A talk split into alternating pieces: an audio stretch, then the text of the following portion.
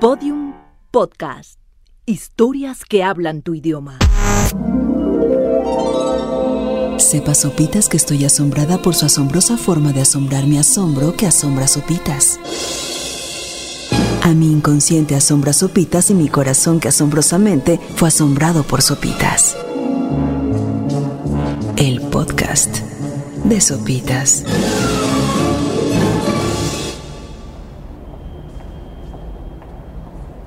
Vas caminando por la calle. El sol se nota mucho más cálido que otros días. Respiras profundo y no lo que te hace decir, necesitaba eso. En esta reflexión te llega un WhatsApp. Sacas tu teléfono y sigues caminando. Comienzas a escribir la respuesta al mensaje, subes banqueta, bajas banqueta, esquivas a las personas que caminan en contrasentido, das vuelta a los postes que pueden estorbarte y crees que has conquistado el mundo, que eres experto en el multitasking. ¿Caminar y mascar chicle al mismo tiempo? ¡Bah!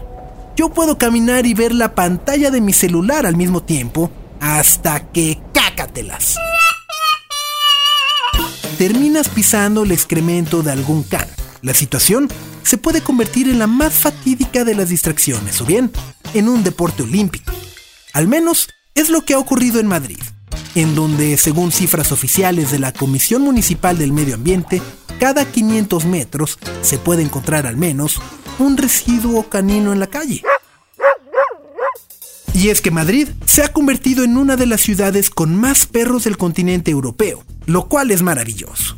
El problema son sus dueños, que olvidan recoger sus gracias y prefieren dejarlas en la calle, lo cual se ha convertido en un serio problema, al grado que el propio ayuntamiento de la ciudad se ha visto en la penosa necesidad de crear un mapa de toda la ciudad en donde aparecen marcadas con un particular color marrón aquellas calles donde con mayor frecuencia se encuentran las heces fecales.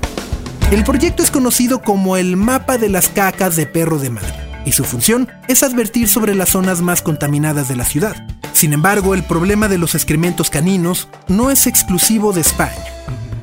De acuerdo a cálculos veterinarios, se cree que cada perro puede llegar a producir hasta 100 gramos de desechos diariamente, lo cual se convierte en algo así como 30 kilos al año. De ahí que en varias ciudades se contemplen fuertes multas y sanciones a los dueños que no la recogen de la calle.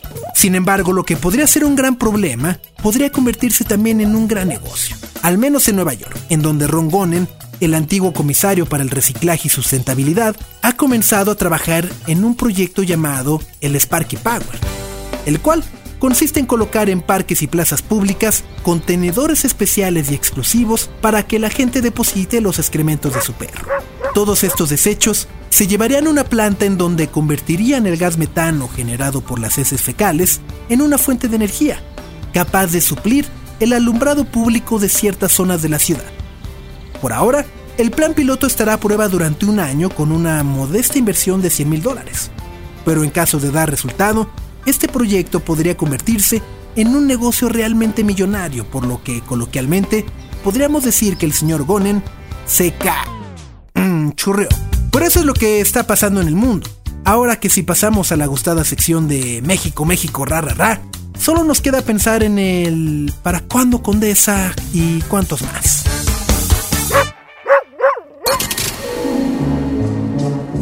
El podcast de Sopitas.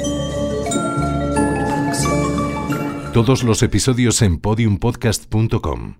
Síguenos en Twitter, arroba podiumpodcast y en facebook.com barra podiumpodcast.